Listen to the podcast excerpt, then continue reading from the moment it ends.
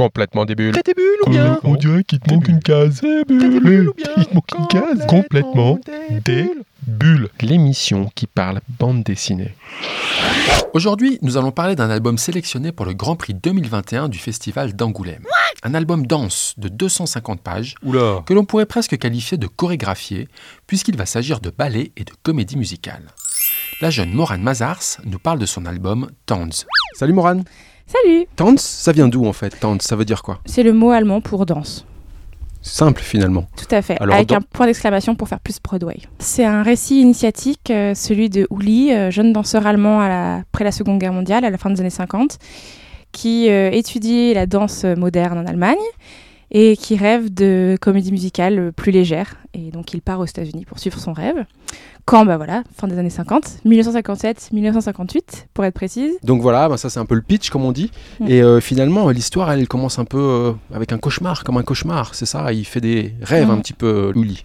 Oui. Il est un peu perturbé, on va dire. Oui, bah, c'est une personne euh, qui a grandi euh, pendant la Seconde Guerre mondiale et qui a donc forcément euh, un trauma euh, personnel ou plusieurs.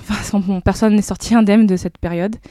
Et euh, lui, c'est une personne qui a choisi d'aller vers la joie, euh, la légèreté, euh, l'allégresse autant que possible, mais euh, forcément, il se fait rattraper par son passé. Alors c'est ça un peu le background de l'histoire, c'est l'ambiance post-Seconde Guerre mondiale, avec aussi les influences américaines, le début de la guerre froide, la difficile réconciliation avec l'Allemagne, et puis une jeunesse au milieu de tout ça, qui se cherche et qui elle a envie de, de vivre surtout aussi. non Mhm, exactement. Et lui, ce qu'il aime, c'est les comédies musicales, donc euh, vraiment euh, joie et allégresse. Et il va rencontrer par contre euh, un jeune danseur afro-américain qui est de passage à Berlin et qui lui est fan, enfin est fan, est un danseur de ballet, mais euh, qui cherche à percer dans le milieu. Et qui va ind- indirectement l'entraîner dans un super voyage, puisqu'il va traverser l'Atlantique?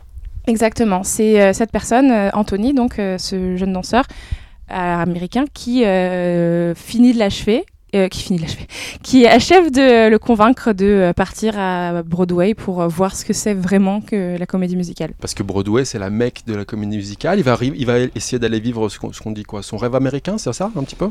Il y a un peu de ça, oui. Après, euh, c'est euh, c'est pas du tout un. Enfin, dans l'absolu, c'est un rêve américain. Après, c'est pas du tout ça dont je traite. Je parle pas du tout de cette euh, de ce mythe, de cette euh, mystique. C'est plutôt euh, le chemin personnel d'un artiste.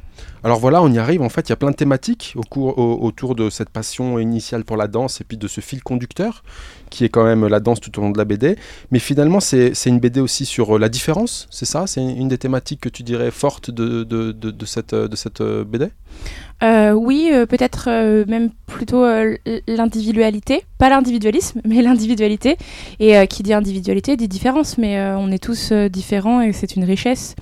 Et euh, j'ai voulu parler des années de la fin des années 50, qui était une période, en tout cas à New York, bouillonnante et très riche, d'une façon dont on peut-être dont on parle pas assez. Quand on pense à années 50, on pense tout de suite à quelque chose de conservateur.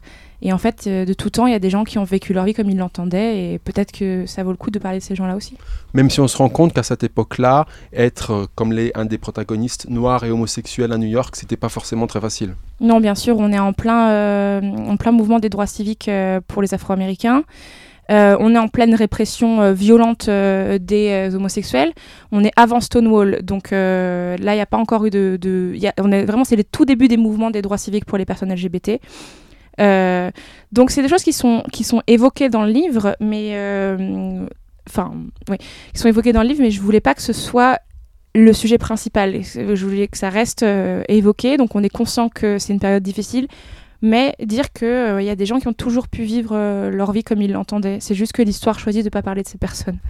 Parmi les choses évoquées, moi j'ai aussi trouvé, bah, quand ça parlait beaucoup des rêves, du poids du passé, Mm. mais aussi du lâcher prise finalement. Euh, oui, il y a toujours euh, ça. Je pense que c'est un questionnement que j'ai moi-même dans ma pratique euh, artistique, euh, cette question du lâcher prise.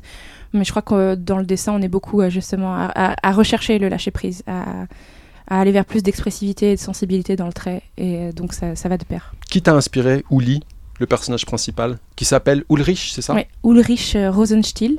Merci, j'aurais pas osé le prononcer. pas de problème, je sais pas si je l'ai bien fait, mais euh, Rosenstiel parce que euh, ça veut dire tige de rose. Et je trouvais ça extrêmement parlant par rapport à la danse.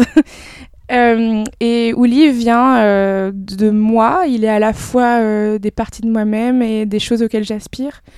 Donc, il, il cette, recherche de joie et d'allégresse, c'est quelque chose auquel j'aimerais bien être comme lui pour ça, me concentrer sur le positif. Et le trame de cette histoire, comment il se, comment il, comment il se dessine, comment tu t'inspires? Parce que finalement, euh, c'est surprenant, tu es une fille, mm. et euh, c'est ces deux personnages principaux qui sont des personnages masculins dans la BD.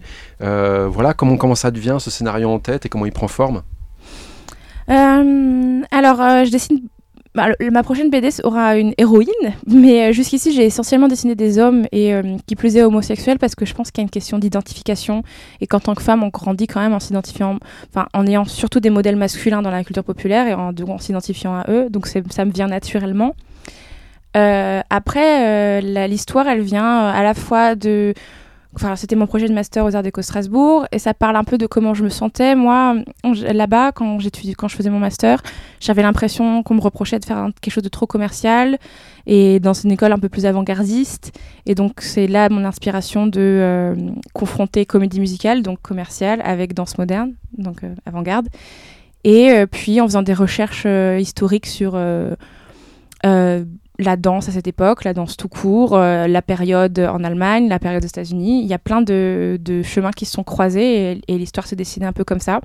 Et c'était vraiment, en tout cas à New York, une, une période euh, richissime en termes euh, socio-politico-culturels. Alors le dessin, justement, parlons-en un petit peu. De, ta technique de dessin, c'est quoi? C'est l'aquarelle? Parle-nous un peu de ta manière de dessiner. Eh ben, euh, petite dédicace à Genève, euh, je travaille avec des néocolores de Carandache, la série 2 qui donc est aquarellable. Carandache, fameuse marque suisse. Eh oui, tout à fait. Comme ça, j'ai toujours un peu de Suisse avec moi. sponsorisez-moi. non, je, rigole. En fait, tout le monde, enfin beaucoup de gens connaissent la série, la première série, les Néocolores 1 et les Neocolor 2 sont aquarellables. Donc les gens sont surpris parfois. Ça sèche plus vite que l'aquarelle et donc ça permet de travailler plus rapidement et euh, de façon plus texturée. Vu que moi je suis pas une personne très patiente, c'est parfait. Et euh, leur gamme colorée euh, me plaît énormément. Donc voilà, donc c'était un mélange de néocolor et d'encre de Chine pour la ligne, pour le trait des personnages. Un très joli rendu pour un bel album, comme tu l'as dit aux éditions Le Lobar. Donc Tanz, de Moran Mazars. Moran, pour finir l'émission, si ça te va, on a ce qu'on appelle des questions débules. complètement débules. Eh oh, il te manque une case. Euh, t'es débule. Dans la BD, tu commences par remercier Éric Laurin à la direction artistique, Sophie Vetz à la conception graphique et Michel Brun à l'assistance lettrage. Du coup, ma question débule, c'est de savoir, mais qu'est-ce que tu as fait dans cette BD Tout le reste. bah, euh, oui, voilà, tout le reste. Alors, Uli, qui on le rappelle le personnage principal de, ta bande dessinée, il est d'origine juive, il mhm. est roux et il mhm. est homosexuel. Ça fait pas un peu beaucoup pour un seul homme, tu trouves? Alors, c'était un peu un des paris de, de, euh, de, l'album, enfin de, de, de, ce livre. C'était comment réussir à aborder tous ces sujets de façon fluide et organique et sans jamais être euh, trop lourd. Et a priori, j'y suis parvenue. Il s'en sort très bien finalement. bah, euh, déjà, bon, c'est marrant parce que tout le monde ne fait pas remarquer le côté roux. alors, c'est une discrimination qu'a subie ma mère quand elle était petite. donc, comme quoi, c'est pas si loin de moi. Vengeance personnelle alors Peut-être, mais je pense que moi, dans ma génération, c'est moins présent quand même comme, euh, comme euh, discrimination. Et j'ai choisi cette couleur de cheveux parce que c'est un personnage plein de pep, c'est que le orange, euh, c'est une couleur qui clash volontiers avec les autres pour, et qui est pleine d'énergie. Et avec beaucoup de taches de rousseur, et précisons que ça peut être très charmant. Ça l'est absolument. Moi, j'adore les taches de rousseur sur les gens. je rêverais d'en avoir. Prochaine question des bulles. Quelle est la différence entre danse classique et danse moderne? Ben, alors je suis pas je suis pas une historienne, mais de la danse classique, c'est ce qui a été déconstruit par la danse moderne. Je pense que c'est il y avait euh, une pratique euh, traditionnelle, historique, académique de la danse et la danse moderne s'est appliquée à trouver d'autres façons de s'exprimer euh, par la danse. Bon, bah, tu réponds super bien à mes questions début. Et dans le même genre, quelle est la différence entre le jazz et le modern jazz? Ça, c'est beaucoup plus compliqué, sachant que le jazz, c'est vraiment une musique noire américaine, afro-américaine, qui est donc à des racines, à des racines africaines. Euh, et alors le modern jazz, ça pourrait être ce que les blancs en ont fait quand ils se sont réappropriés cette musique et qu'ils en ont fait une version plus commerciale. Bah écoute, il y a une super case dans la BD qui explique, explique, ça exactement de la manière dont tu, dont tu viens le faire et c'était, c'est très intéressant. Et tu dis quoi comme BD Je lis quoi comme BD Je lis énormément de bandes dessinées indépendantes. Enfin, j'ai fait un, j'ai fait de longues études d'art, donc école d'art oblige. Et maintenant que maintenant je me remets doucement à la BD franco-belge plus traditionnelle et je me remets au manga dont j'étais très fan quand j'étais adolescente et j'ai fait une pause de 15 ans et je m'y remets. C'est quoi tes futurs projets, Morane? Là, je travaille avec, sur une nouvelle BD avec le Lombard qui se situe dans un univers un peu plus fantastique, inspiré euh, du folklore, des folklores euh, européens pré-chrétiens, donc païens, des folklores païens. Et euh, ça me fait découvrir notre, notre culture européenne et nos, nos traditions. ça m'a fait découvrir des choses magnifiques. Je m'inspire notamment beaucoup de folklore suisse, notamment des Silverster Klaus d'Appenzell. Oula, ah, pardon. Et euh, donc voilà, c'est en, cours. Super, alors on aura l'occasion de reparler. En attendant, merci Morane, à bientôt. merci beaucoup, très bonne journée à vous, merci.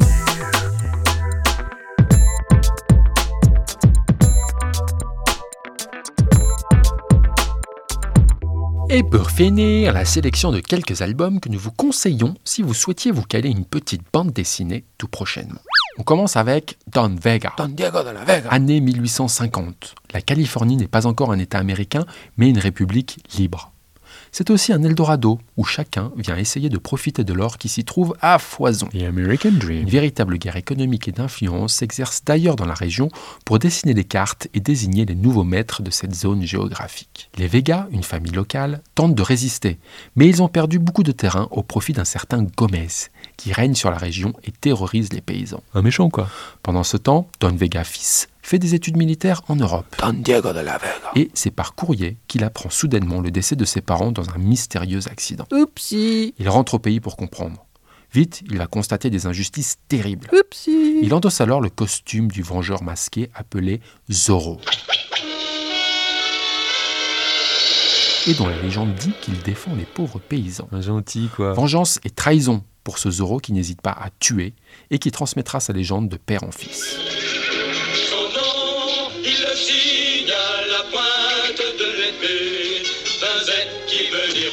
Un one-shot pour redécouvrir les origines de ce justicier.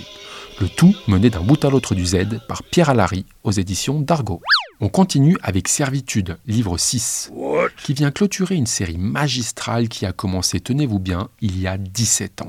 Six albums dont les dessins sublimes auront pendant toutes ces années transporté les lecteurs dans ce qui restera une série référence de la heroic fantasy. C'est beau. Attention, grosse bataille dans ce livre 6. Euh, c'est l'hécatombe. C'est l'histoire d'un certain Chiromédon qui aurait créé les hommes. Tabla, mais c'est Dieu ou bien? Non pas par amour ou pour peupler son Éden, mais pour diviser les puissances qui semblaient vouloir s'accaparer l'astre qu'il avait eu en cadeau.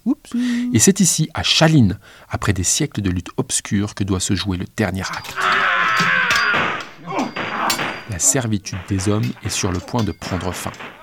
Un final magistral, des planches superbes et de la castagne, pour finir une série qui tire sa révérence et à laquelle nous disons chapeau. Chapeau, chapeau. C'est de Fabrice David et Éric Bourgier aux éditions Soleil Productions. On continue avec L'âge d'or, Volume 2 d'un diptyque qui nous conte une sorte de fable médiévale où une princesse assiège le château de son frère pour reconquérir son trône. Encore des batailles? Et oui, conquête, vengeance et pouvoir sont dans la nature des hommes.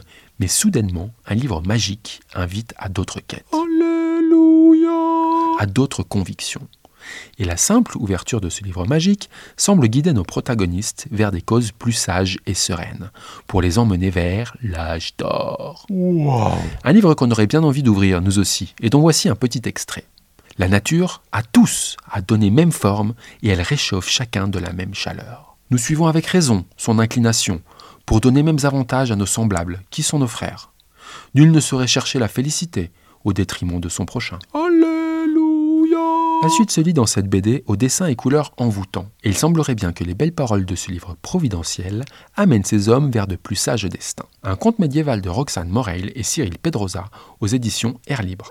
Et pour finir, dans notre sélection album alternatif, nous vous proposons reverdir le Sahara. Mais bien sûr. Tout est dit dans le titre pour cette BD didactique qui nous plonge dans les zones désertiques du nord du Burkina Faso, là où des projets de plantation et d'adduction d'eau sont en cours pour que le Sahara redevienne vert. Sahara vert, mais bien sûr. Oui, redeviennent verts, comme ils l'étaient il y a 5000 ans.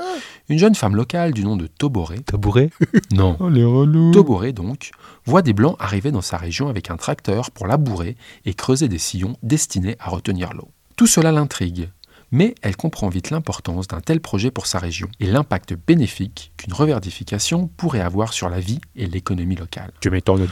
Plus qu'intéressée, elle va s'impliquer. Une chouette fille. Enjeux écologiques et environnementaux, implications humanitaires et bonne cause, cette BD éditée aux éditions Favre vise à faire connaître l'action de la fondation Reverdir le Sahara, qui ne demande qu'à être reproduite en d'autres endroits de par le monde.